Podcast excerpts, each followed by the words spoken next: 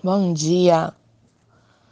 Hoje eu falarei a respeito de uma palavra que eu intitulei Foi para isso que eu vim. Para que você veio?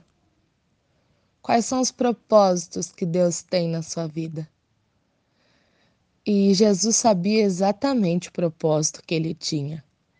Ele sabia para que ele tinha sido chamado.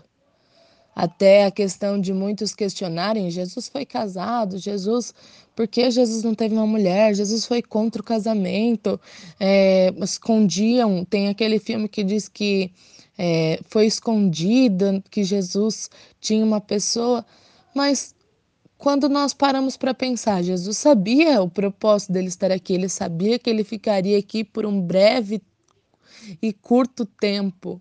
Não teria propósito dele fazer algo desse tipo e deixar alguém.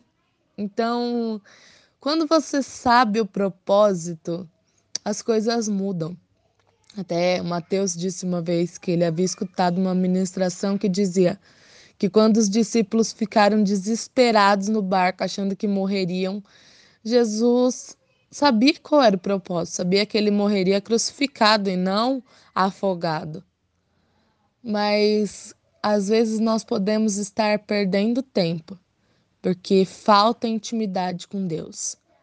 Falta nós conversarmos com Ele, entendermos para que nós viemos, para que você veio.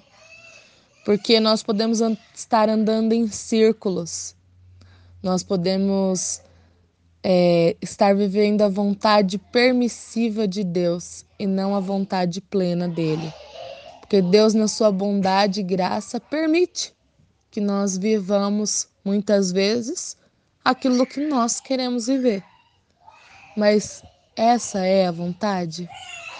Eu tenho orado para que os meus passos sejam exatamente aqueles que Deus quis que fossem que nenhum dos meus, dos meus passos desviem da vontade de Deus.